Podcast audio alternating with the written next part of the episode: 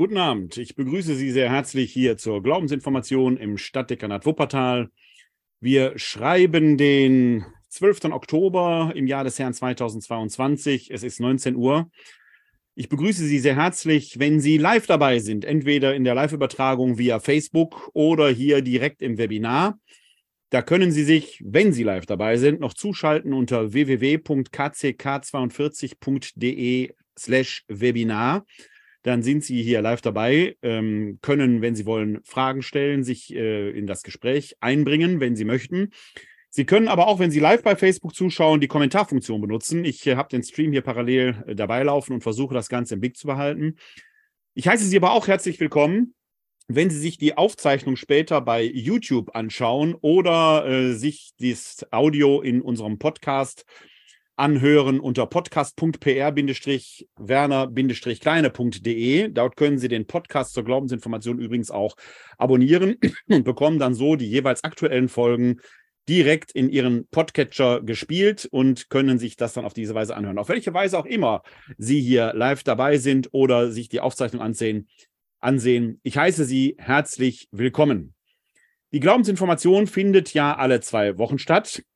Und es hat jetzt seit den Sommerferien da einen Change gegeben. Früher habe ich immer gesagt, dass die Glaubensinformation live eigentlich stattfindet im katholischen Stadthaus. Mit Beginn der Corona-Pandemie vor zweieinhalb Jahren haben wir das Ganze aber hier komplett ins Internet verlagert in äh, ein Webinar. Habe auch vorher schon live gestreamt, aber jetzt ist es eine komplette Internetveranstaltung geworden, die doch eine recht große Fangemeinschaft äh, mit sich gebracht hat sodass ich das nicht so ohne weiteres aufgeben kann. Und ich habe es in der letzten Folge schon erzählt, dass ich aber auch die Live-Veranstaltung im katholischen Stadthaus nicht aufgeben wollte, weshalb wir jetzt in ein sowohl als auch gehen mussten. Es gab mal den Plan, das Ganze hybrid zu gestalten, wäre aber technisch doch enorm aufwendig gewesen, weil ich das Ganze hier allein fahren muss. Und deswegen gibt es jetzt weiterhin die Glaubensinformation in der gewohnten Weise alle zwei Wochen hier live im Internet unter www.kck42.de slash Webinar in der Aufzeichnung in unserem YouTube-Channel Cut City Kirche Video oder eben bei podcast.pr-werner-kleine.de.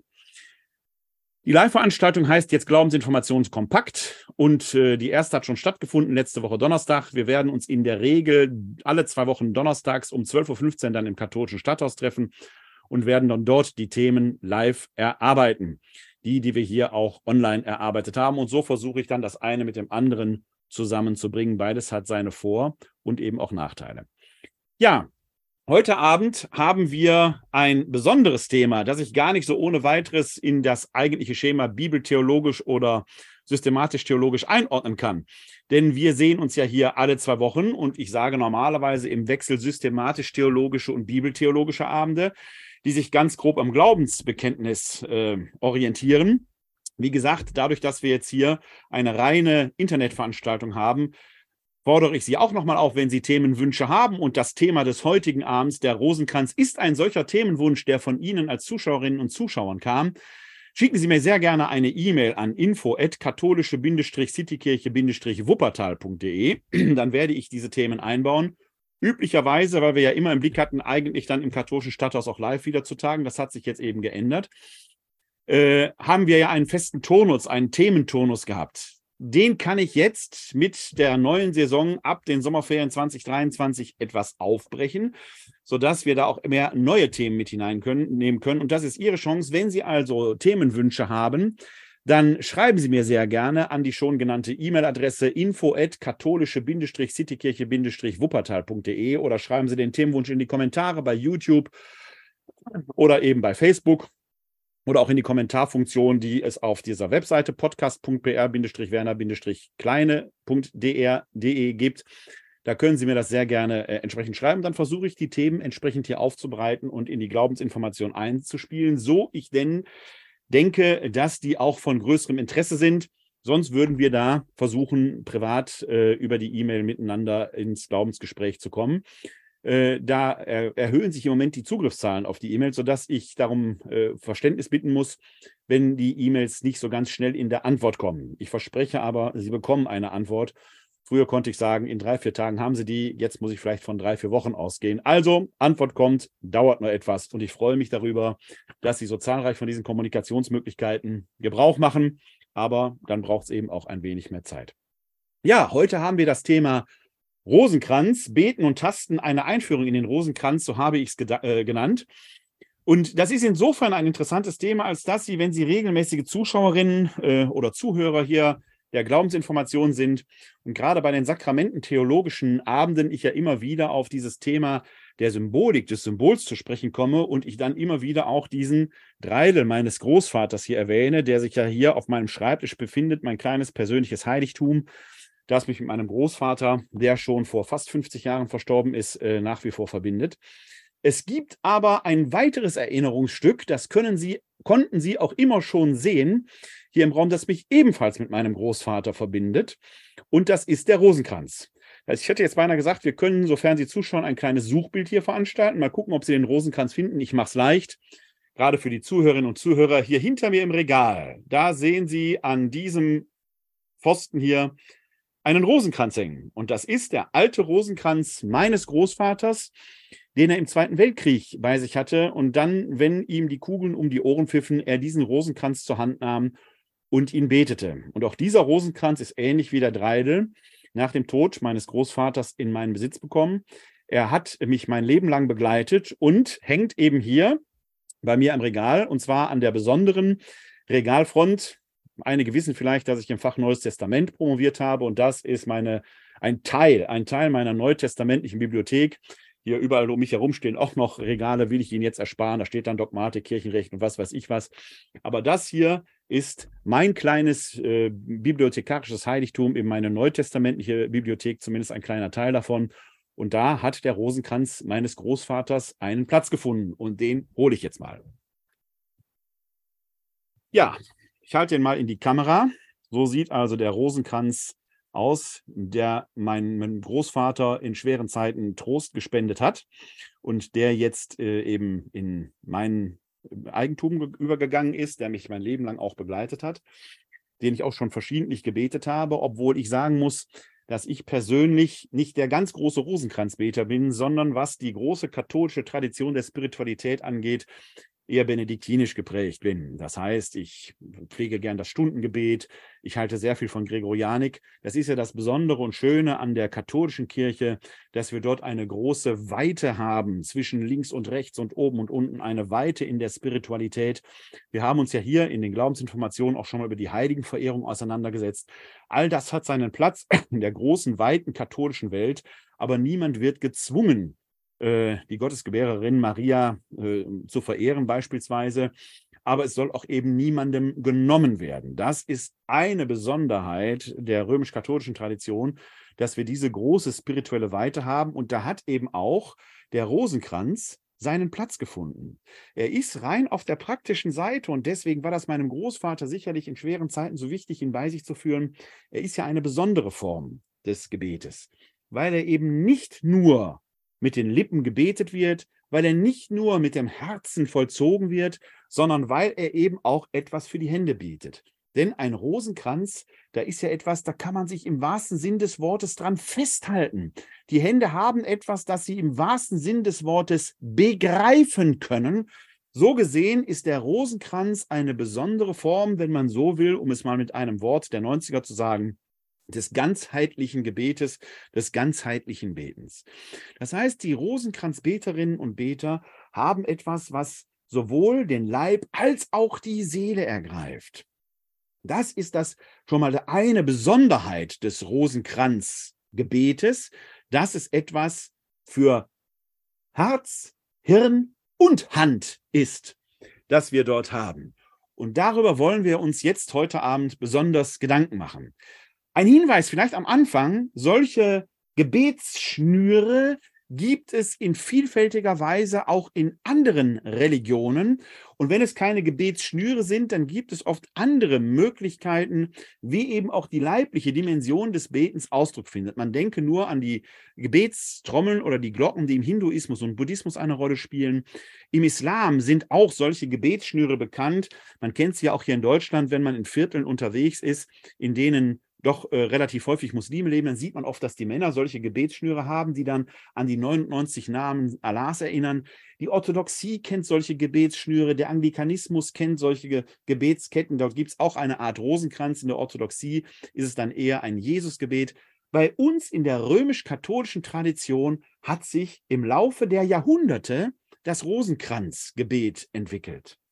Es ist nicht vom Himmel gefallen, sondern es hat eine lange Tradition, bis es die heutige Form hat. Und die übliche Form, und das gibt es in ganz, ganz vielfältigen Ausprägungen, ist eben diese Gebetskette, die hier einen Kranz aufweist von insgesamt 55 äh, Perlen. Und dann hängt hier unten eben dran nochmal der eigentliche Beginn, das Kreuz und nochmal fünf Perlen. Jede dieser Perlen steht für ein Gebet und beim Beten lässt man die Kette so durch die Hände gleiten, immer dann, wenn man ein Gebet vollzogen hat und um welche Gebete es sich handelt, das werden wir heute Abend eben erarbeiten, dann geht man eine Perle weiter, sodass man irgendwann dann die gesamte Gebetskette durchgebetet, durchmeditiert hat. Denn das ist auch etwas, was diese ganzheitliche Form des Betens, die für Herz, Hirn und Hand gedacht ist, mit sich bringt sie führt schon in eine besondere Weise der meditativen Haltung. Alleine dieses Ertasten beim Beten scheint offenkundig die Meditation zu fördern. Meditation ist eben nicht nur etwas, wo man versucht, das Bewusstsein irgendwie auf eine andere Ebene zu heben, sondern wir sind ja als Wesen, die aus Seele und Leib bestehen, eben immer auch auf diese leibliche Dimension verwiesen und da kommt uns der Rosenkranz entgegen. Sie werden verschiedentlich vielleicht in der einen oder anderen Klosterbuchhandlung oder ähnlichem äh, äh, ähm, Geschäften, wo Sie spirituelle Dinge erwerben können, vielleicht andere Formen des Rosenkranzes finden. Das ist, wie gesagt, der Klassiker. Den gibt es natürlich in ganz, ganz vielfältigen Weisen. Das hier ist jetzt eben einer aus Holz. Es gibt sie aber auch aus Perlen und was weiß ich was. Manchmal gibt es kleine Fingerrosenkränze, die bestehen dann nur aus einem Kreuz und einem Ring, der zehn, meistens sind es Erhöhungen aufweist. Und dann lässt man diesen Ring eben fünfmal kreisen, weil ein Rosenkranz aus fünf sogenannten Gesetzen besteht. Ein Gesetz besteht aus zehn, gegrüßet seist du Maria, und einem Vater unser. Das werden wir uns gleich näher anschauen. Bei diesen Fingerrosenkränzen, die man dann eben wie einen Ring tragen kann. Manche sind auch so dezent gestaltet, dass man sie tatsächlich als Ring dauerhaft tragen kann und so den Rosenkranz quasi immer am Finger trägt. Manche sind etwas, was das dauerhafte Tragen angeht, unpraktischer gestaltet, aber dann eben doch mit größeren Erhöhungen, sodass man dann beim Beten da auch diesen Tasteffekt noch stärker hat, helfen einem dann eben auch tatsächlich diese Gebete entsprechend in der Tradition des Rosenkranzgebetes zu gestalten. Warum aber nennt man den Rosenkranz überhaupt Rosenkranz? In der römisch-katholischen Tradition spielt die Verehrung der Gottesgebärerin Maria ja eine besondere Rolle, in der Orthodoxie auch, aber sicherlich gerade auch für uns in der römisch-katholischen Tradition. Und wir können doch relativ deutlich sehen, wo die Marienverehrung ihren Ausgangspunkt oder ihren Aufschwung, so möchte man sagen, nahm. Sie geht bis in die früheste Kirche zurück. Wir haben hier vor einiger Zeit mal eine Glaubensinformation zum Protoevangelium des Jakobus gemacht, einem wunderbaren Apokryphentext, der die Lebensgeschichte der Maria beschreibt. Auf das Protoevangelium des Jakobus geht äh, unter anderem das Dogma der unbefleckten Empfängnis zurück. Also dieser ohne Erbsünde empfangenen Maria, wie was im Protoevangelium des Jakobus dadurch geschildert wird, dass äh, der Vater Mariens, eben Joachim, und ihre Mutter Anna sich unter der goldenen Pforte äh, Jerusalems begegnen aufgrund einer wunderbaren Weisung und sie fallen sich da in die Arme und küssen sich. Im Deutschen kommt daher auch dass man vom Küssen schwanger werden kann, hat also durch etwas mit diesem Protoevangelium des Jakobus zu tun. Das geht da drauf zurück. Es geht zum Beispiel auch die sehr starke Betonung der biologischen Jungfräulichkeit Mariens zurück, weil im Protoevangelium des Jakobus eben beschrieben wird, dass eine Hebamme, die Salome, sich von der äh, Jungfräulichkeit Mariens persönlich überzeugt hat. Und noch viele andere Erzählungen, die um die Maria-Ranken finden wir dort im Protoevangelium des Jakobus, das wir so auf Anfang, Mitte des zweiten Jahrhunderts datieren können. Wir sehen also, dass schon in dieser frühen Zeit der Kirche, zumindest in Teilen der jungen Gemeinde, man sich doch intensiv mit der Mutter Jesu auseinandergesetzt hat und da auch schon das wunderbare äh, was um die Maria ist, hervorgehoben und betont hat. Eigentlich immer mit dem Ziel, auch da schon, das Besondere des Jesus von Nazareth, der später ab dem vierten Jahrhundert durch das Konzil von Nicäa als wahrer Gott und wahrer Mensch verehrt wird, herauszustellen. Aber diese Marienverehrung geht schon in die sehr frühe Zeit zurück. Und dann macht sie einen besonderen Sprung, insbesondere in der römisch-katholischen Tradition. Und das können wir mit der Zeit der Romanik verbinden. Da sind wir so im 8., 9. Jahrhundert. Ich selbst bin in meiner Jugend sehr häufig nach Maria Lach gefahren, auch durchaus dort in das Kloster mit einigen Freunden. Wir haben dort in der Klausur gelebt, haben am Stundengebet der Mönche teilgenommen. Jetzt ahnen Sie, warum ich eine gewisse Präferenz für äh, das benediktinische Stundengebet und für die Gregorianik habe. Das ist so meine Form der Spiritualität. Und wenn Sie dort in der romanischen Basilika von Maria Lach sitzen, dann sehen Sie in der Apsis diesen Christus Pantokrator. Übermächtig, übergroß. Der ist so wunderbar gestaltet, dieses Mosaik, dass Sie den Eindruck haben, dass der Sie, egal wo Sie sich in dem Kirchraum befinden, immer anschaut. Aus Christus dem Bruder, Christus dem Mittler zwischen Gott und Mensch, dieser Jesus, der die Sünden vergibt, ist der Weltenherrscher geworden, dem man sich nur mit Furcht und Zittern nahen kann, vor dem selbst die Könige in die Knie gehen. Der ist entrückt. Die Menschen hatten Angst vor diesem Richter, der doch eigentlich ein guter Richter im ewigen Gericht ist, kein Strafrichter, sondern einer, der die Gerechtigkeit aufrichtet. Aber den Menschen war er entrückt und sie nahten sich ihm nur mit Furcht und Zittern. Und das ist nicht gut, weil wir uns doch zu diesem Gott wenden wollen. Wie können wir also zu Jesus kommen, ohne Angst zu haben? Ganz einfach. Seiner eigenen Mutter wird selbst der mächtigste Herrscher in der Regel nicht böse sein. Und deshalb kam Maria ins Spiel, die ja ohnehin in diesen Krisenzeiten für viele als die Schmerzensmutter, die mit dem äh, vom Kreuz abgenommen Jesus dargestellt wird, eine große Identifikationskraft in sich barg. Und da wurde dieser Satz geprägt, per Mariam ad Christum. Wir beten Maria nicht an, aber wir können Maria bitten, bei ihrem Sohn für uns fürsprechend einzutreten. Das ist ein ganz wichtiger, feiner, aber bedeutsamer Unterschied, dass wir Maria eben nicht anbeten, wohl aber Maria bitten können, für uns bei Jesus einzutreten. Nicht mehr, aber eben auch nicht weniger. Und nochmal der Hinweis. Es gibt für keine Katholikin und keinen Katholiken den Zwang, die Marienehrung, Verehrung intensivst zu pflegen. Wir haben diese große Weite in der katholischen Kirche, aber die, die durch die Gottesgebärerin den Weg zu Christus finden, soll er doch bitte nicht genommen werden. Das heißt, wir ermöglichen diesen Weg und wir wollen heute Abend einen besonderen Blick dann auf diese besondere Form der Spiritualität, speziell des Rosenkranzes beten, werfen. Das hat auch damit zu tun, dass wir im Oktober jeden Jahres den Rosenkranzmonat feiern, weil im Oktober eben auch das Rosenkranzfest gefeiert wird, sodass der Oktober in besonderer Weise dem Rosenkranzgebet gewidmet ist. Per Mariam ad Christum.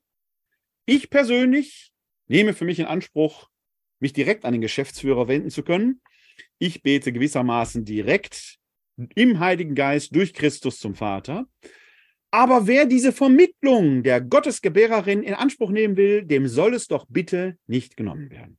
Diese Entwicklung nimmt eben mit der Romanik einen besonderen Aufschwung. Das ist gewissermaßen die erste Blütezeit der Marienverehrung, dort auch durch eine spirituelle Entwicklung begünstigt, weil eben Christus als Pantokrator, als Weltenherrscher ein wenig von den Menschen wegrückte und Maria dann zum Bindeglied zwischen den Menschen und ihrem Sohn wird. Und in diese Zeit hinein entstehen auch viele Mariengebete. Zum Beispiel die lauretanische Litanei wo Maria in einer besonderen Weise, in vielschichtiger Weise betrachtet wird. Und eine der Anrufungen dort lautet die Rosa Mystica, Maria als mystische Rose, die vor Gott blüht. Und darauf geht die Bezeichnung Rosenkranz zurück. Es ist kein Gebet zu Maria, wie wir gleich sehen werden, aber ein Gebet, das in gewisser Weise der Maria gewidmet ist und das Leben Mariens mit Blick auf Christus betrachtet. Dass es Rosenkranz genannt wird, hat dann oft eben auch zur Folge, dass manchmal die Perlen wie kleine Rosen gestaltet sind. Der Name selbst geht also auf diesen mittelalterlichen Brauch in besonderer Weise der sogenannten lauretanischen Litanei zurück, wo Maria als geheimnisvolle Rose, als Rosa Mystica betrachtet wird. Trotzdem ist der Rosenkranz selbst kein Mariengebet. Wir kennen keine Gebete zu Maria, in denen man Maria quasi anbeten würde. Wir kennen wohl Bitttexte, mit denen wir uns an Maria wenden, damit sie eben Fürsprache bei Jesus einlegt. Nochmals die Betonung, man muss es nicht machen. Aber wem es dadurch leichter fällt, in Beziehung zu Jesus zu treten, wer durch Maria den Weg zu Jesus findet, dann ist das doch ein guter Weg. Dann wollen wir das auf keinen Fall den Menschen nehmen. Streng genommen ist der Rosenkranz, wie wir ihn gleich kennenlernen äh, werden, eine marianische Leben Jesu Meditation. Auch das muss man nämlich betonen. Christus steht immer im Mittelpunkt. Wenn wir sagen per Mariam ad Christum, dann ist das Ziel eben Christus. Und wenn wir im Rosenkranz die vielfältigen Gebete mit den Geheimnissen beten, dann werden Sie gleich sehen, dass es zielmäßig immer um die Betrachtung des Lebens Jesu geht, in das Maria selbst hineingetreten ist. Wir haben es also mit dem Rosenkranz eigentlich mit einer ganzheitlichen Gebets- und Meditationsform zu tun, in der das Leben Jesu meditiert wird, in dem Maria eine ganz besondere Rolle spielt. Jetzt muss man kritisch einwenden, aber kritisch bitte in Anführungszeichen gesetzt, dass die, sagen wir mal, Mutter-Sohn-Beziehung im Neuen Testament alles andere als optimal dargestellt wird. Das mag Sie verwundern. Aber es fängt ja schon in der Kindheit Jesu an, eigentlich schon mit der Geburt Jesu. Bei der Geburt Jesu tritt ja der Engel ein. Ach, was sage ich? Lassen Sie uns den Text doch einfach näher anschauen. Wir sind dort im Lukas-Evangelium. Ich hoffe, Sie können den Text jetzt sehen. Und zwar direkt im ersten Kapitel in den Versen 26 und folgende. Da heißt es, im sechsten Monat wurde der Engel Gabriel von Gott in eine Stadt in Galiläa namens Nazareth zu einer Jungfrau gesandt. Sie war mit einem Mann namens Josef verlobt, der aus dem Haus David stammte. Der Name der Jungfrau war Maria. Der Engel trat bei ihr ein und sagte, sei gegrüßt, du Begnadete, der Herr ist mit dir. Sie erschrak über die Anrede und überlegte, was dieser Gruß zu bedeuten habe. Da sagte der Engel zu ihr, fürchte dich nicht, Maria, denn du hast bei Gott Gnade gefunden. Siehe, du wirst schwanger werden und einen Sohn gebären, dem sollst du den Namen Jesus geben. Er wird groß sein und Sohn des Höchsten genannt werden. Gott der Herr wird ihm den Thron seines Vaters David geben. Er wird über das Haus Jakob in Ewigkeit herrschen und seine Herrschaft wird kein Ende haben. Maria sagte zu dem Engel, wie soll das geschehen, da ich keinen Mann erkenne? Der Engel antwortete ihr, Heiliger Geist wird über dich kommen und Kraft des Höchsten wird dich überschatten. Deshalb wird auch das Kind heilig und Sohn Gottes genannt werden. Siehe, auch Elisabeth, deine Verwandte, hat noch in ihrem Alter einen Sohn empfangen, obwohl sie als unfruchtbar gilt, ist sie schon im sechsten Monat. Denn für Gott ist nichts unmöglich. Da sagte Maria, siehe, ich bin die Magd des Herrn. Mir geschehe, wie du es gesagt hast. Danach verließ sie der Engel. Eine, wie gesagt, bekannte Geschichte, die ich trotzdem ganz kurz auslegen möchte. Wir haben sie hier in verschiedener Weise im Rahmen der Glaubensinformation schon betrachtet, aber auf ein paar Essentials möchte ich trotzdem eingehen, weil hier in der Geschichte schon deutlich wird, dass die Geschichte Mariens mit ihrem Sohn alles andere als einfach ist. Punkt 1. Sie werden oft hören, Maria hat Ja gesagt. Da muss man sagen, nee, hat sie nicht. Sie hat sich vielleicht eher in ihr Schicksal ergeben, in etwas, was unausweichlich ist. Und darin ist sie vielleicht auch eine, die Gottvertrauen beweist. Aber einfach Ja gesagt hat sie nicht. Ich will Ihnen das zeigen, wenn wir hier nochmal auf den Text schauen. Der Engel sagt ja, du hast bei Gott Gnade gefunden, siehe, du wirst schwanger werden, einen Sohn wirst du gewinnen, sollst den Namen Jesus geben und so weiter und so weiter. Vorher aber äh, sagt, und danach sagt die Maria aber ganz skeptisch, skeptisch, weil sie offenkundig weiß, wie Kinder zur Welt kommen, wie Zeugungen geschehen, sagt die Maria, wie soll das geschehen, da ich keinen Mann erkenne? Sie weiß, dass sie auf diesem Weg eigentlich nicht schwanger geworden sein kann und wohl auch nicht schwanger wird in absehbarer Zeit. Sie ist ja mit dem Josef verlobt. Die Maria ist also ganz bei den Tatsachen der Welt. Punkt eins. Also nicht einfach Ja gesagt, hurra, natürlich gerne. Nein, sie ist eine Skeptikerin. Jetzt antwortet der Engel ihr, Heiliger Geist wird über dich kommen und Kraft des Höchsten dich überschatten. Im griechischen Text steht dort ein Wort, das im Deutschen besser mit der Heilige Geist wird dich überwältigen übersetzt würde. Es ist eine, verzeihen Sie, Kraft, eher noch gewaltvolle Sprache. So gesehen lässt Gott der Maria, ehrlich gesagt, nicht die Wahl. Sie wird überwältigt von der Macht des Höchsten. Jetzt kann man das natürlich sagen, okay, wir kennen dieses Überwältigtwerden auch von Kunst, von Musik. Wenn wir Musik überwältigend finden, dann äh, geben wir uns der Musik hin. Wir sind begeistert. Aber überwältigen hat eben diese Ambivalenz im Begriff und die wird hier bewusst nicht aufgelöst. Dieses Spannungsverhältnis bleibt da stehen.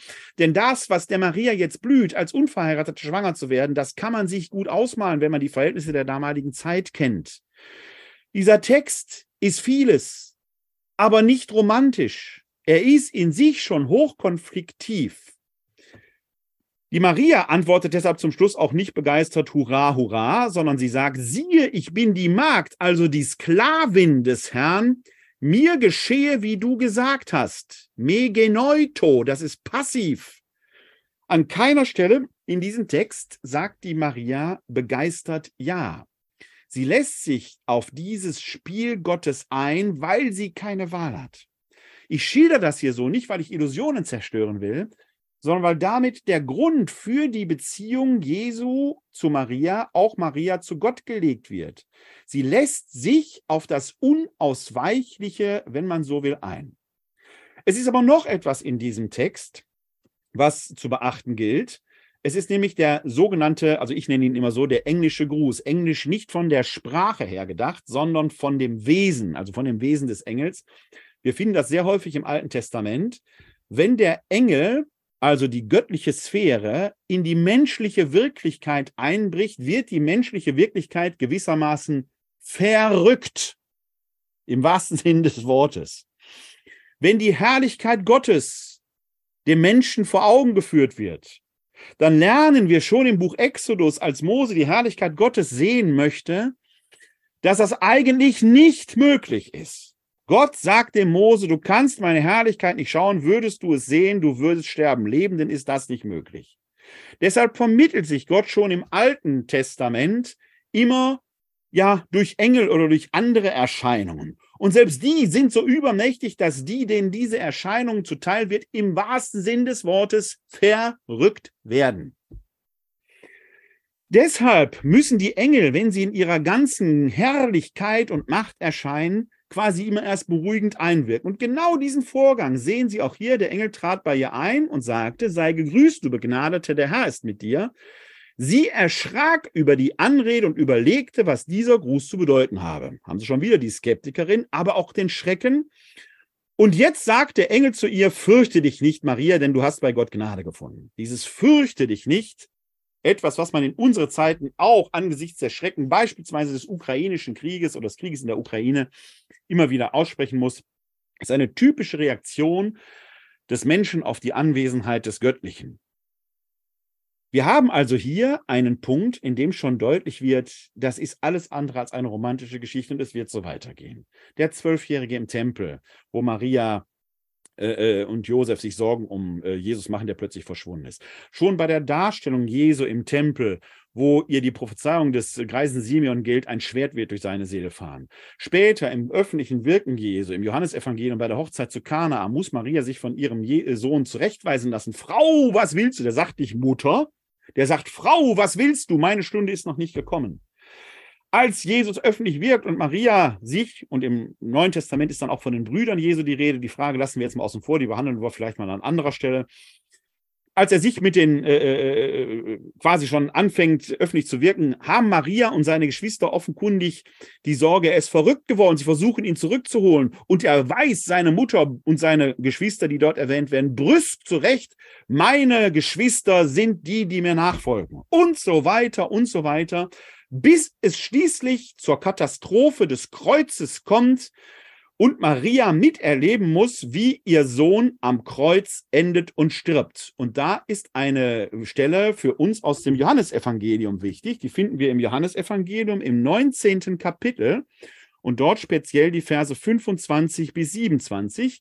Ich rufe den Text eben bei mir hier auf und dann blende ich ihn gerne auch ein, damit wir uns den gemeinsam anschauen können.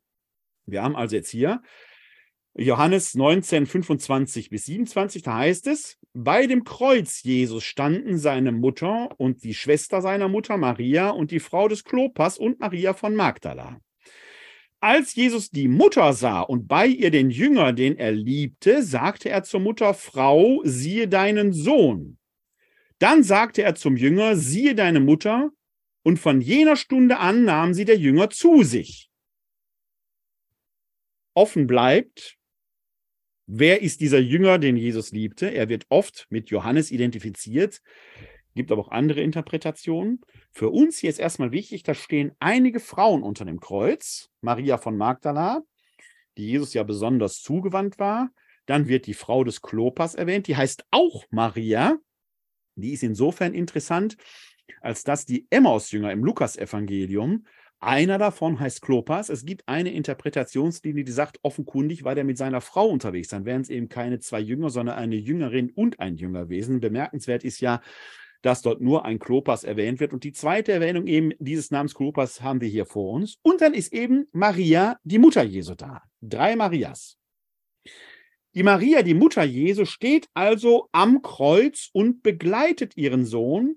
Der sieht sie und wendet sich ihr zu und es ist vielleicht der erste Moment in den Evangelien, wo er sich um seine Mutter sorgt, weil er jetzt sagt dem Jünger, den es liebt, siehe deine Mutter und die, er sagt ihr, nimm den zu dir. Das heißt, er holt sie aus der Einsamkeit heraus und er schafft dadurch quasi eine Gemeinschaft und einen gewissen Trost.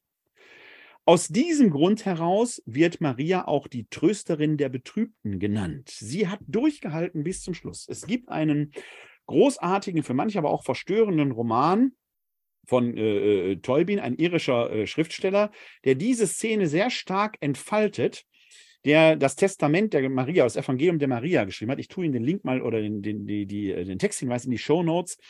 Er ist für manche fromme Seele vielleicht verstörend, weil er ein äh, ganz eigenes Bild der Maria zeigt, denn er schildert die Ereignisse um Jesus von Nazareth mit all dieser Konfliktivität aus Sicht der Maria die auch kurz nach dieser Szene, weil es natürlich gefährlich war für Anhängerinnen und Anhänger Jesu mit einem, der als Schwerstverbrecher, als Hochverräter gekreuzigt wird. Das war ja der Vorwurf, den man Jesus gemacht hat, König von Nazareth, äh, Jesus König der Juden, der da drüber stand, mit ihm in Verbindung gebracht zu werden. Und dieser Roman spinnt die Geschichte dann weiter, äh, wie Maria von dem, von dem es hier heißt, dem Jünger, den Jesus liebte, quasi in Sicherheit gebracht wird und die vor den Tschechern fliehen und dann die Nachricht von der Auferstehung erfahren, die doch einigermaßen verstörend ist. Aber Maria steht unter dem Kreuz und begleitet ihren Sohn in den Tod. Sie bittet für ihn quasi in der Stunde des Todes.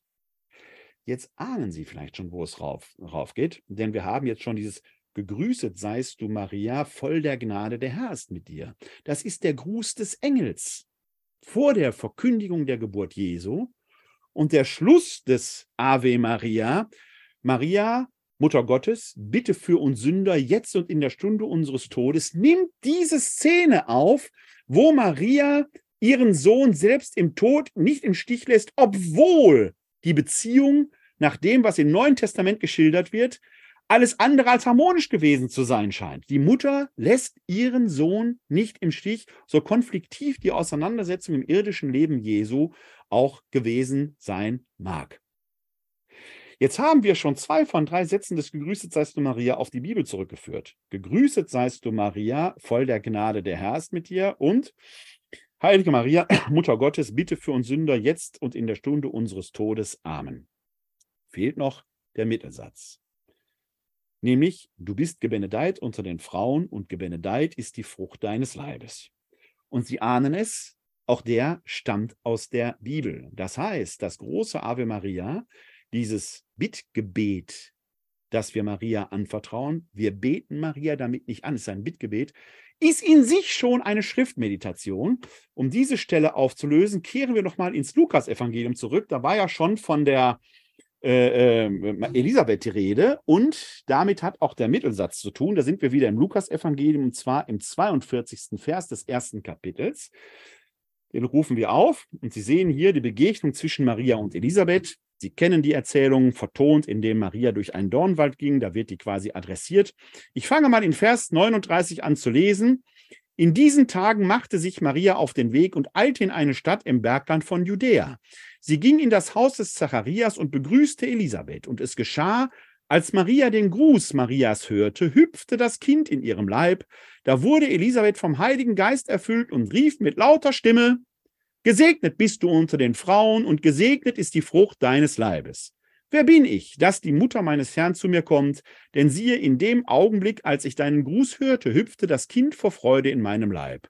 Und selig, die geglaubt hat, dass sich erfüllt, was der Herr ihr sagen ließ. Da sagte Maria, meine Seele preist die Größe des Herrn und mein Geist jubelt über Gott, meinen Retter. Denn auf die Niedrigkeit seiner Magd hat er geschaut.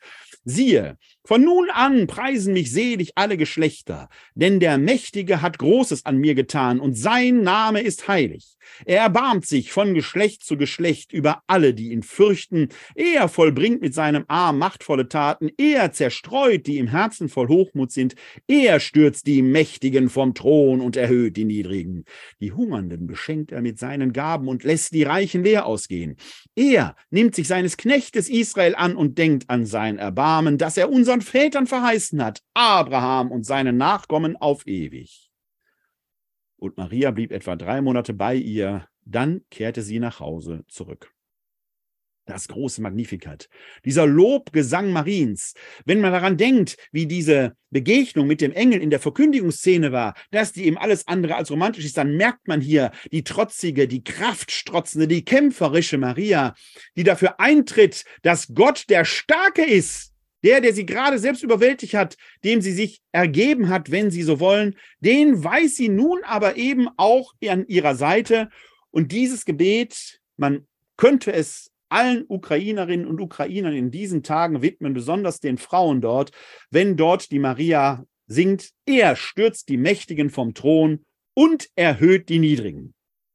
Dieser Satz ist allen Frauen gewidmet, die unter der Gewalt von Männern zu leiden haben habe den Satz schon so oft mit Frauen gebetet, wenn die in Konflikt mit ihren Ehepartnern waren, die dann oft eben auch handgreiflich waren. Ich sage, das muss man sich klar machen.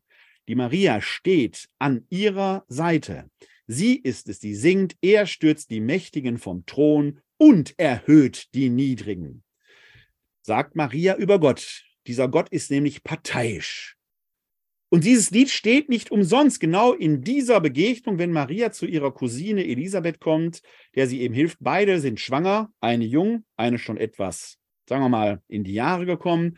Und interessant ist eben der Gruß der Elisabeth, die ja mit Johannes dem Täufer schwanger ist. Dahinter steckt natürlich dieser frühchristliche Konflikt zwischen der Täuferbewegung und der Jesusbewegung. Zwei konkurrierende Bewegungen in dieser Zeit, die innerhalb des Neuen Testamentes, es wird Sie kaum wundern, das Neue Testament ist eine Tendenz, sind Tendenzschriften zugunsten der Jesusbewegung aufgelegt, äh, ausgelegt wird.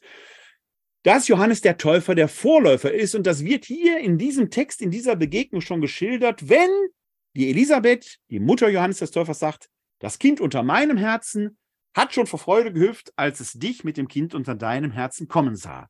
Und dieses Kind wird ja gepriesen, wenn man sagt, gesegnet bist du unter den Frauen und gesegnet ist die Frucht deines Leibes. Gesegnet, auf Altdeutsch, gebenedeit. Gebenedeit bist du unter den Frauen und gebenedeit ist die Frucht deines Leibes und die Frucht ihres Leibes heißt Jesus. Und jetzt haben sie die drei Gebete aus diesem Ave Maria, einem der bedeutendsten und verbreitetsten Gebete der römisch-katholischen Tradition. Gegrüßet seist du, Maria, voll der Gnade, der Herr ist mit dir. Der Gruß des Engels bei der Verkündigung. Gebenedeit bist du unter den Frauen und gebenedeit ist die Frucht deines Leibes, Jesus der Gruß Elisabeths an Maria, als sie ihn besucht. Heilige Maria, Mutter Gottes, bitte für uns Sünder jetzt und in der Stunde unseres Todes. Amen. Die Maria unter dem Kreuz. Es ist ein zutiefst biblisches Gebet, das auch die, die Sola Scriptura sagen, eigentlich deshalb gut mitbeten könnten. Denn dort wird nichts gesagt, was nicht in der Heiligen Schrift stünde. Es nimmt die Maria besonders in den Blick und läuft doch auf Jesus zu. Gebenedeit bist du unter den Frauen und gebenedeit ist die Frucht deines Leibes, Jesus. Im Rosenkranz wird dieses Ave Maria insgesamt 53 Mal gebetet. 53 Mal. Und es wird ergänzt in den sogenannten Gesetzen. Das schauen wir uns gleich an. Bevor wir uns die aber näher anschauen, schauen wir uns den Rosenkranz in seiner Gesamtheit einmal an. Er beginnt hier mit dem Kreuz. Wenn Sie einen Fingerrosenkranz haben, ist auch irgendwo ein Kreuz, auch damit beginnt es. Und bei diesem Kreuz machen wir das Kreuzzeichen. Damit beginnt es also im Namen des Vaters und des Sohnes und des Heiligen Geistes. Amen. Und hier wird schon deutlich, es ist kein Gebet zu Maria sondern ein Gebet, das wir an den dreifaltigen Gott richten, indem wir ihn betrachten und sein heilsgeschichtliches Wirken verinnerlichen wollen, ja meditieren, vielleicht sogar kauen und verdauen, wenn man das Ave Maria nicht nur tastet, sondern auch murmelt. Also bei dem Kreuz machen wir das Kreuzzeichen und wir sprechen das sogenannte apostolische Glaubensbekenntnis. Das ist, wenn Sie so wollen, etwas verkürzt betrachtet, eine Kurzform des großen Glaubensbekenntnisses, das wir hier am Beginn dieser Saison in einer eigenen Folge betrachtet haben. Bevor wir also in die Einzelbetrachtung gehen, bekennen wir und legen wir unseren Glauben ab. Jede Sequenz innerhalb dieses gesamten Rosenkrantes schließt immer mit der sogenannten Doxologie. Ehre sei dem Vater und dem Sohn und dem Heiligen Geist, wie es war im Anfang, so auch jetzt und alle Zeit und in Ewigkeit. Amen. Und diese Sequenz ist immer mit dieser Einzelperle verbunden. Die beginnt quasi mit der Ehrerbietung an Gott, den Vater, den Sohn und den Heiligen Geist. Hier wieder, das Ziel ist nicht Maria des Gebetes, sondern es ist der eine und dreifaltige Gott. Und dann schließt sich bei den Einzelperlen immer das Vaterunser an. Jenes Vaterunser, das wir, ich glaube, in der letzten Folge der Glaubensinformation hier näher betrachtet haben. Diese Einzelperlen tauchen immer wieder im Rosenkranz auf. Hier, hier, hier. Also immer in diesen Zwischenräumen haben Sie die Einzelperle. Und diese Einzelperle ist immer verbunden damit, Ehre sei dem Vater und dem Sohn und dem Heiligen Geist, wie im Anfang, so auch jetzt und alle Zeit und in Ewigkeit. Amen. Und dann schließt sich das Vater unser an. Die Haupt, das Hauptaugenmerk liegt aber offenkundig rein optisch schon immer auf diesen Gruppen von zehn Perlen, beziehungsweise hier am Beginn des Rosenkrantes auf dieser Gruppe von drei Perlen. Wir betrachten zuerst einmal die Gruppe, diese Dreiergruppe hier. Eins verbindet diese Dreiergruppe mit den Zehnergruppen. Jede Perle dieser Gruppe steht für ein Gegrüßet seist du, Maria, voll der Gnade, der Herr ist mit dir. Du bist gebenedeit unter den Frauen und gebenedeit ist die Frucht deines Leibes, Jesus. Heilige Maria, Mutter Gottes, bitte für uns Sünder, jetzt und in der Stunde unseres Todes. Amen. Dann passiert aber etwas. Denn es ist ja nicht bloß die Wiederholung eines Gebetes, sondern es soll ja eine Betrachtung der Lebensgeheimnisse Jesu sein. Ich erwähnte vorhin, es ist eine marianische Leben Jesu Meditation. Das heißt, das Gegrüßet seist du Maria, dieses Gebet, wird hinter Jesus immer unterbrochen und es wird eine kleine Sequenz eingefügt. Bei den drei Perlen hier am Anfang ist es einmal Jesus, der in uns den Glauben vermehre. Bei der zweiten Perle Jesus, der in uns die Hoffnung stärke. Und bei der dritten Perle Jesus, der in uns die Liebe entzünde. Ich will jetzt heute Abend nicht den ganzen Rosenkranz durchbeten, da wäre ich eine halbe Stunde alleine mitzugangen. Aber ich will Ihnen das System als solches mal bei diesen drei Perlen hier zeigen. Also, Ehre sei dem Vater und dem Sohn und dem Heiligen Geist, wie im Anfang, so auch jetzt und alle Zeit und in Ewigkeit. Amen. Vater unser im Himmel, geheiligt werde dein Name, dein Reich komme, dein Wille geschehe, wie im Himmel so auf Erden. Unser tägliches Brot gib uns heute und vergib uns unsere Schuld, wie auch wir vergeben unseren Schuldigern und führe uns nicht in Versuchung, sondern erlöse uns von dem Bösen. Klammer auf, die Doxologie lässt man dann weg. Jetzt geht das los. Gegrüßet seist du, Maria, voll der Gnade, der Herr ist mit dir. Du bist gebenedeit unter den Frauen und gebenedeit ist die Frucht deines Leibes, Jesus, der in uns den Glauben vermehre. Heilige Maria, Mutter Gottes, bitte für uns Sünder, jetzt und in der Stunde unseres Todes. Amen. Gegrüßet seist du, Maria, voll der Gnade, der Herr ist mit dir. Du bist gebenedeit unter den Frauen und gebenedeit ist die Frucht deines Leibes, Jesus, der in uns die Hoffnung stärke. Heilige Maria, Mutter Gottes, bitte für uns Sünder, jetzt und in der Stunde unseres Todes. Amen. Gegrüßet seist du, Maria, voll der Gnade, der Herr ist mit dir. Du bist gebenedeit unter den Frauen und gebenedeit ist die Frucht deines Leibes, Jesus, der in uns die Liebe entzünde. Heilige Maria, Mutter Gottes, bitte für uns Sünder, jetzt und in der Stunde unseres Todes. Amen. Ehre sei dem Vater und dem Sohn und dem Heiligen Geist, wie im Anfang, so auch jetzt und alle Zeit und in Ewigkeit. Amen. Vater unser im Himmel, geheiligt werde dein Name und so weiter und so weiter.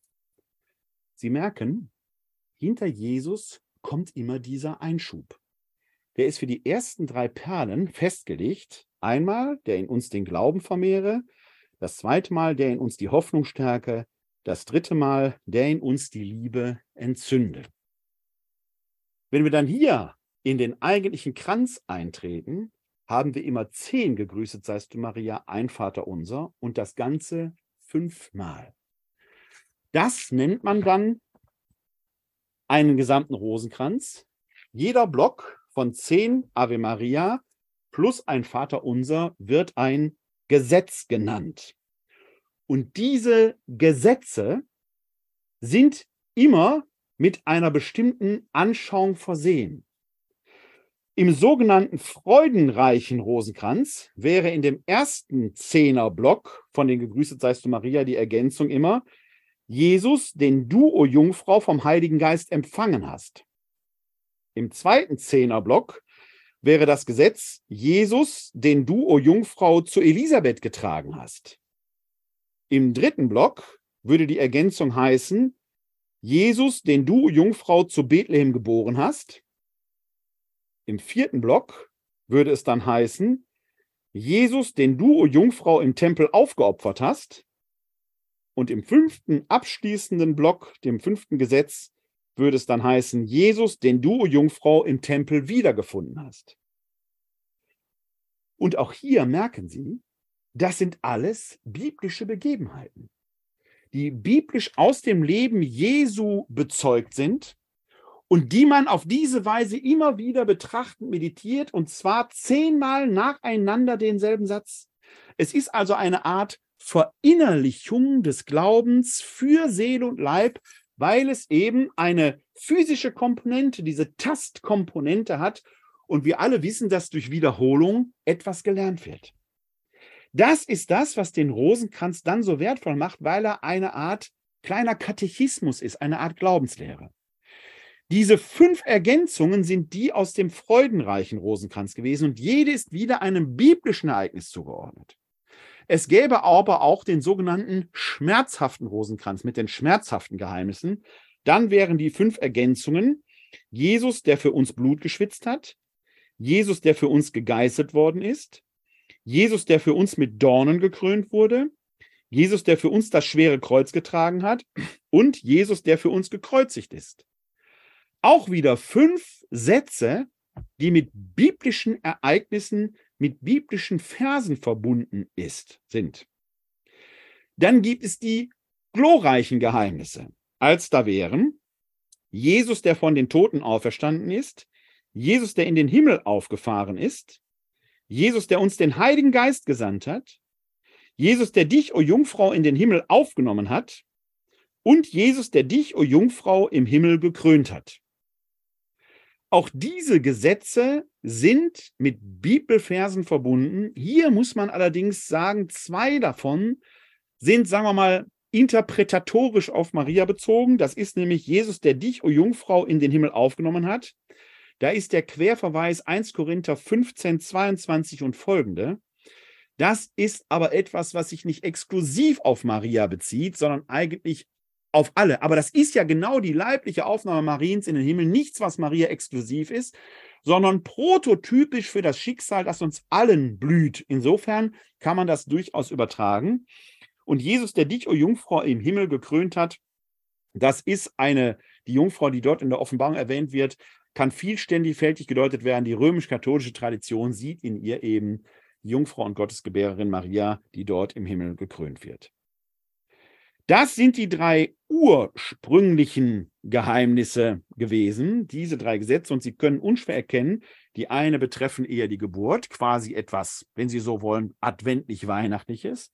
Die zweiten betreffen das Leiden Jesu, wenn Sie so wollen, die Karwoche. Und die dritten betreffen die Auferstehung, wenn man so will, sind es die österlichen Geheimnisse. Also eine Art Glaubensbekenntnis.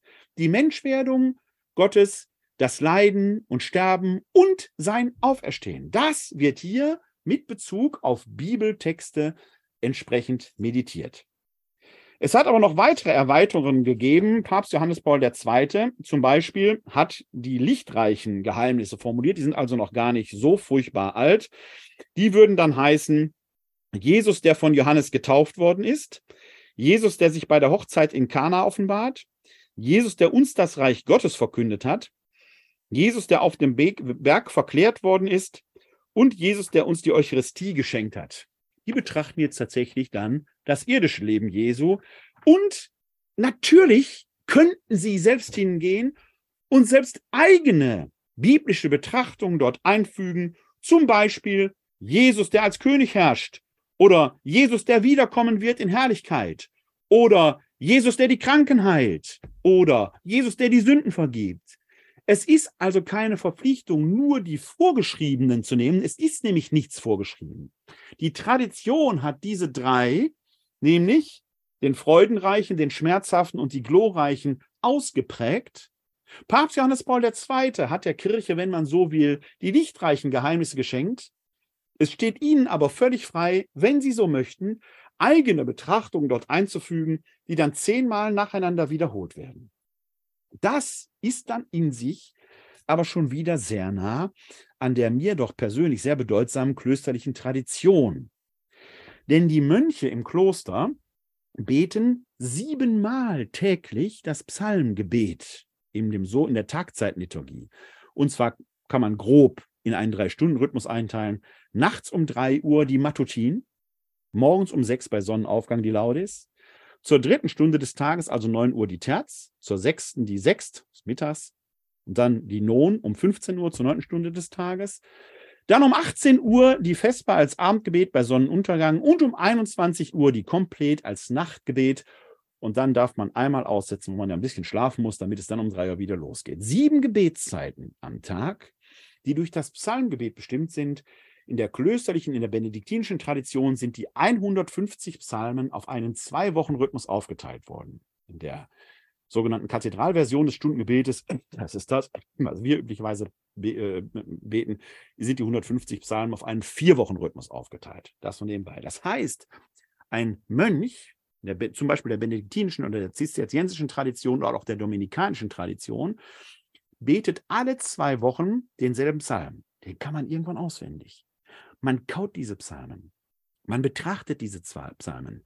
Man rumort sie in sich herum. Man verdaut sie und verinnerlicht sich auf, äh, auf diese Weise. Auf diese Weise entsteht eine Psalmmeditation über viele Jahre und Jahrhunderte hinweg. Sie ahnen, dass der also diese volle Form des Stundengebetes mit den 150 Psalmen und den sieben Gebetszeiten pro Tag nur etwas für Profis ist. Laien, die ihren Broterwerb auch haben müssen, die im Alltag stehen, können das gar nicht leisten. Deswegen sind in der römisch-katholischen Tradition die Kleriker, die Ordensleute, Männer wie Frauen, verpflichtet, den vollen Satz des Stundengebetes für sie und mich, die wir nicht Kleriker sind, stellvertretend zu vollziehen. Das ist die große Aufgabe der Orden, aber eigentlich auch der Weltpriester, die das bei ihrer Weihe versprechen, dass sie es stellvertretend für sie und mich machen. Wir Laien, Laie im Sinne von Angehörigen des Volkes Gottes, haben aber auch entsprechende Gebetszeiten. Sie werden nämlich geweckt, gerufen, dreimal am Tag durch den, das Glockenläuten. Morgens, mittags und abends. Normalerweise würde ich sagen, also um sechs, um zwölf und um sechs, weil ich hier in Wuppertal wohne. Wuppertal ist in vielerlei Hinsicht eine besondere Stadt. Hier wird um sieben und zwölf um sieben geläutet. Ich weiß nicht warum. Es ist hier so. In vielen Städten üblicherweise eben um sechs, um zwölf, um sechs. Sollten Sie in Wuppertal leben, wundern Sie sich nicht. Hier läuten die Glocken um sieben, um zwölf und um 19 Uhr. Das ist so. Aber dreimal am Tag werden wir quasi in einer Kurzform zum Gebet gerufen. Das ist das sogenannte Angelusgebet. Es fängt nämlich an mit der Engel des Herrn kam zu Maria und brachte ihr die Botschaft zu. Deswegen heißt das Angelus, der Engel des Herrn, weil es das erste Wort ist. Und dann wird dort auch dreimal das Ave Maria, das Gegrüßet seist du Maria, gebetet. Hat also auch da seinen Platz. Und hier merken Sie schon, dieses Gegrüßet seist du Maria ist so eine Art Stundengebet der Nichtgeweihten, wenn man so will. Ich sage übrigens immer, wenn ich Leute auf die Taufe oder den Anteil in die katholische Kirche vorbereite und wir dann auch über äh, das Angelusgebet sprechen, über dieses dreifache Läuten, sagen wir, jeder Katholik, der praktiziert, wird beim Glockengeläut innehalten. Das Stundengebet ist für uns eine Gebetsform, die, ähm, die ähm, war gerade kurz, ich habe gerade das Faden gerissen, Entschuldigung. Der Stundengebet ist eine Gebetsform, die ähm, ja sehr intensiv in den Klöstern vollzogen wird. Das Angelusläuten ist eine Gebetsform, die, weil Jesus selber gesagt hat, wenn ihr betet, lasst es euch nicht anmerken, die im Stillen vollzogen wird. Das heißt, wenn die Glocke läutet und Sie stehen einem praktizierenden Katholiken, einer Katholikin gegenüber, kann es sein, dass Sie das gar nicht merken. Es kann sein, dass diese Katholikin gerade so beschäftigt ist, dass sie für den kompletten Angelus keine Zeit hat. Dann wird sie aber wenigstens innerlich kurz ein Stoßgebet zu Gott schicken, vielleicht einfach nur sagen, im Namen des Vaters, des Sohnes und des Heiligen Geistes. Der Rosenkranz ist, wenn Sie so wollen, ein ausführliches Angelusgebet, das oft in vielen Gemeinden auch heute noch vor der Heiligen Messe vollzogen wird, als meditatives Gebet, das sich an der Bibel orientiert und die zentralen Geheimnisse unseres Glaubens in sich betrachtet. Es nimmt insofern die klösterliche Tradition auf und wird zu einer meditativen Gebetsform, die den ganzen Menschen betrifft. Wie sehr das ganze, der ganze Rosenkranz in der, Klöster, in der klösterlichen Tradition verortet ist, können Sie daran sehen, dass er seine Vollform und über verschiedene Stufen, ich habe eingangs ja schon auf einiges Bezug genommen, dass die Marienverehrung schon im Protoevangelium des Jakobus begründet ist, dass er einen ersten Aufschwung in der Zeit äh, der Romanik nimmt und dass sich sehr früh auch schon solche Gebetsschnüre finden, dass solche Gebetsschnüre auch im Islam durchaus verbreitet waren. Mit dem Islam ist die europäische Christenheit spätestens seit den Kreuzzügen, die sehr viel Schlechtes mit sich gebracht haben, aber auch durchaus eine kulturelle Kommunikation, einen kulturellen Austausch bewirkt haben, durchaus auch ins Christentum hineingekommen, dass man solche meditativen Praktiken eben entwickelt hat. Und so kommt es, dass wir in der Zeit der Renaissance die heute gebräuchliche Form des Rosenkranzes finden. Die entwickelt sich da gewissermaßen. Der Legende nach entstand er oder wurde er zum ersten Mal im Advent des Jahres 1409 gebetet. Der Trierer Kartäusermönch Dominikus von Preußen fasste die Ereignisse des Lebens Jesu in 50 Schlusssätzen zusammen. Das heißt, da war hinter jeder Perle ein eigener Satz. Das, was ich Ihnen vorhin gesagt hatte, mit den Gesetzen sind ja immer zehn Perlen, wird ein Satz wiederholt. In dieser, wenn Sie so wollen, Erstform des modernen Rosenkranzes stand jede Perle für ein einzelnes Geheimnis im Leben Jesu. Die wurden dann eben in 50 Schlusssätzen, den sogenannten Klausulae, zusammengefasst und ähm, die dann eben an diesen ersten Teil des Ave Maria geschlossen wurden. Adolf von Essen, meine Heimatstadt, der Adolf von Essen war dort äh, entsprechend mit verbunden. Meine Heimatstadt hat also, wissen viele Essener gar nicht, durchaus mit dem Rosenkranz zu tun. Adolf von Essen, ebenfalls ein Kartäuser, verkürzte diese Klausulae auf 15. Und dann hat sich über mehrere Stufen eben die heutige Praxis entwickelt, diese 15 Klausulae in drei Geheimnisgruppen zu sortieren, die dann eben immer ein entsprechendes Gesetz von jeweils zehn Betrachtungen bilden. Jede Geheimnisgruppe entsteht dann ja aus fünf Klauseln. Das ist der Rosenkranz. Eine Betrachtung der Glaubensgeheimnisse, die durch die Wiederholung verinnerlicht werden und in dieser Verinnerlichung vielleicht auch meditiert werden. Das ist ja eigentlich Beten, dass wir im Angesicht Gottes uns selbst reflektieren den Glauben beim Rosenkranzbeten auf diese Weise eben auch verinnerlichen. Wie sehr der Rosenkranz bedeutsam für die Menschen war, sieht man am Rosenkranz meines Großvaters. Ich habe meine Großmutter mütterlicherseits als durchaus fromme Frau in Erinnerung, auch wenn sie noch früher als mein Großvater gestorben ist. Beim Tod meines Großvaters war ich neun. Meine Großmutter ist gestorben, da war ich drei Jahre alt. Aber ich kenne sie aus Erzählungen und weiß, dass sie offenkundig eine fromme Frau war. Mein Großvater habe ich ehrlich gesagt nicht ganz so als frommen, aber als grundständig ehrlichen und bodenständigen Mann, der alles für seine Leute getan hat, in Erinnerung. Und als man mir erzählte, dass dieser Rosenkranz ihn im Krieg begleitet hat, habe ich gedacht, vielleicht ist mein Großvater frömmer gewesen, als man es denkt. Denn dieser Rosenkranz hat ihm Halt gegeben, aber mein Großvater hat, denke ich, auch verstanden, dass Beten nicht nur etwas ist, was man mit den Lippen tut, sondern auch mit den Händen. Und zwar nicht nur, wenn man Perlen in den Händen hält, sondern wenn man seinem Nächsten dient. Der Gott, an den wir glauben, ist ja der Gott, der auch uns im Heiligen Geist überwältigt und ergriffen hat, der in uns atmet und anwesend ist, der in allem, was atmet, anwesend ist. Wenn ich Gott also begegnen will, brauche ich nur einem anderen Menschen ins Antlitz zu schauen. Der andere Mensch ist nicht Gott, aber Gott wohnt in ihm. Wenn wir Katholiken uns vor dem Allerheiligsten in der Kirche niederkniend bücken, müssen wir uns genauso draußen vor den Nächsten bücken uns zu den Obdachlosen hinabneigen, zu den Schwächsten der Gesellschaft, weil Jesus gesagt hat, in ihnen bin ich gegenwärtig. Der Jesus, der uns in der Hostie gegenübersteht, ist derselbe Christus, der auch in den Schwachen der Gesellschaft ist, der in allem, was atmet, gegenwärtig ist. Das hat mein Großvater begriffen und darüber gar nicht viel geredet, sondern das seine getan.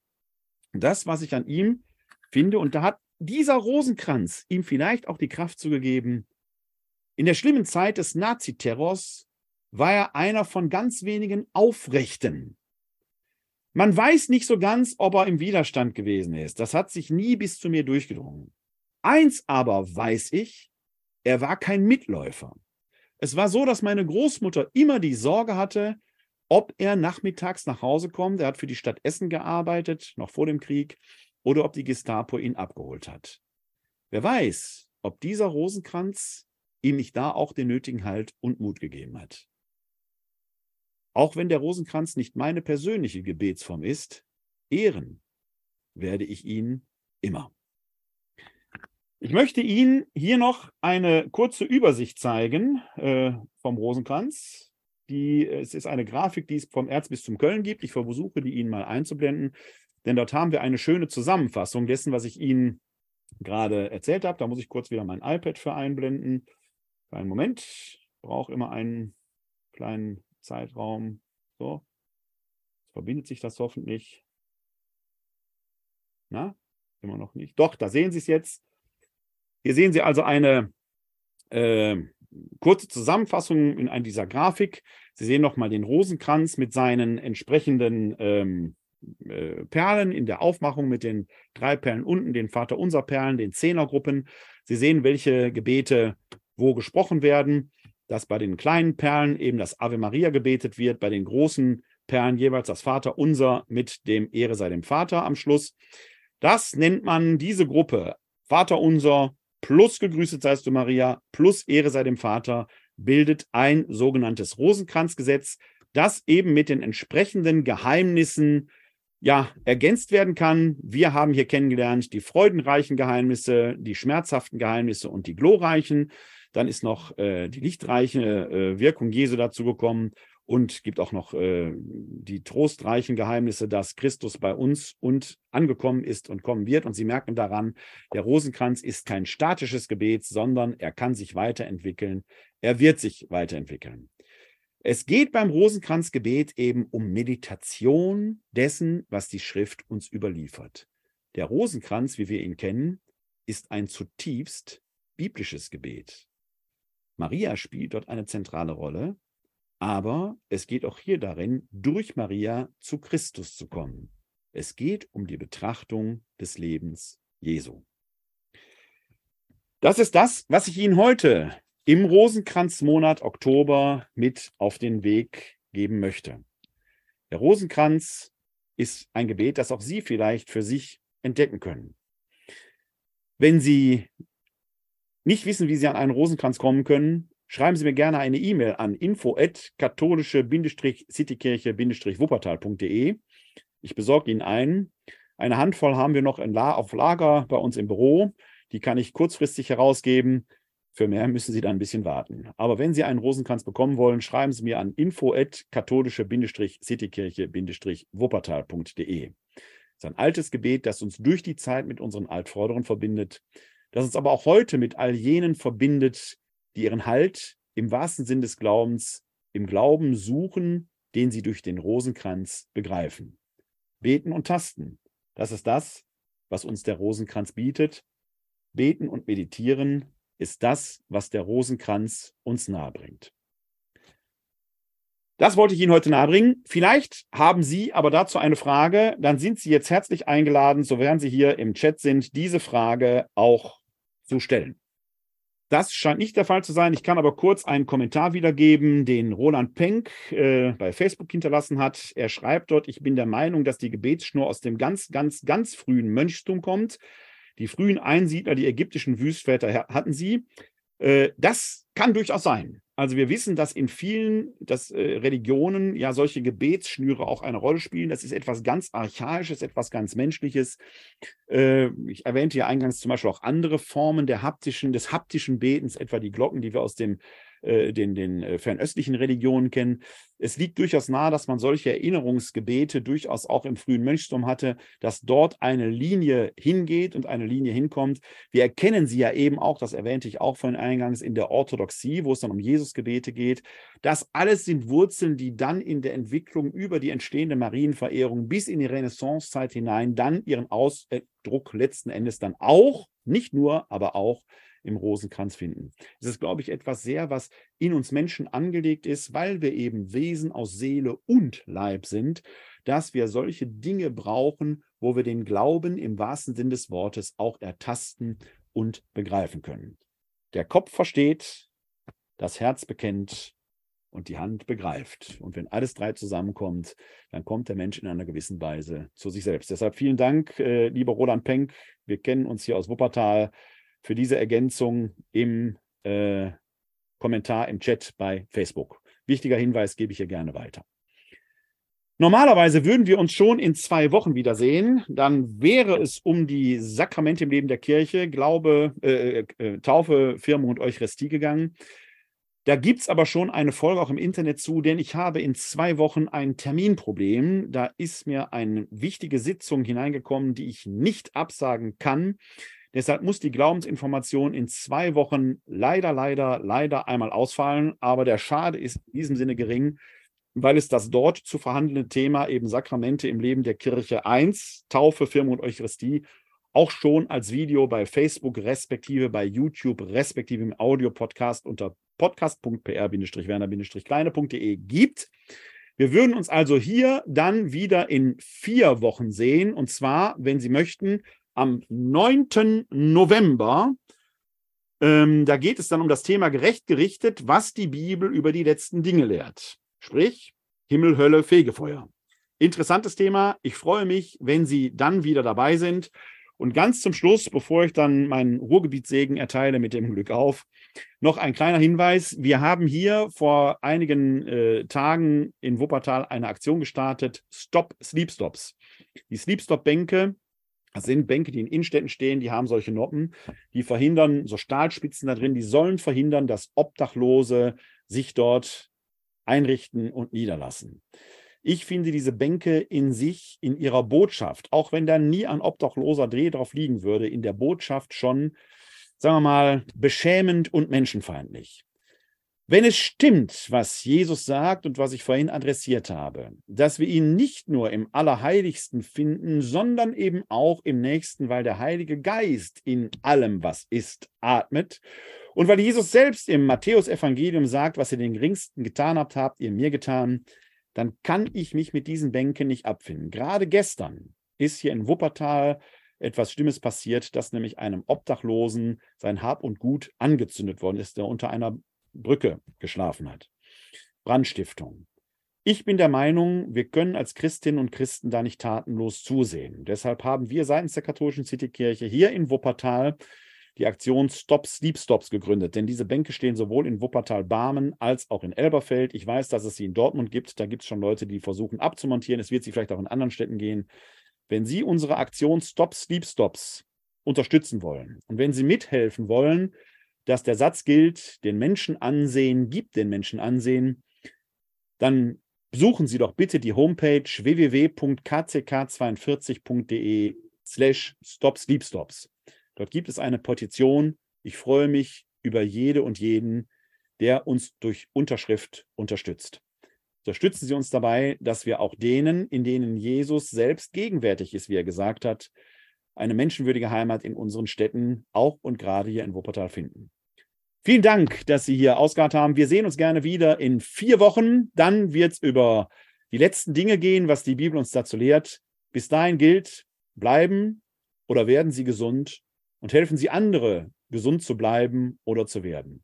Ihnen allen da draußen ein herzliches Glück auf!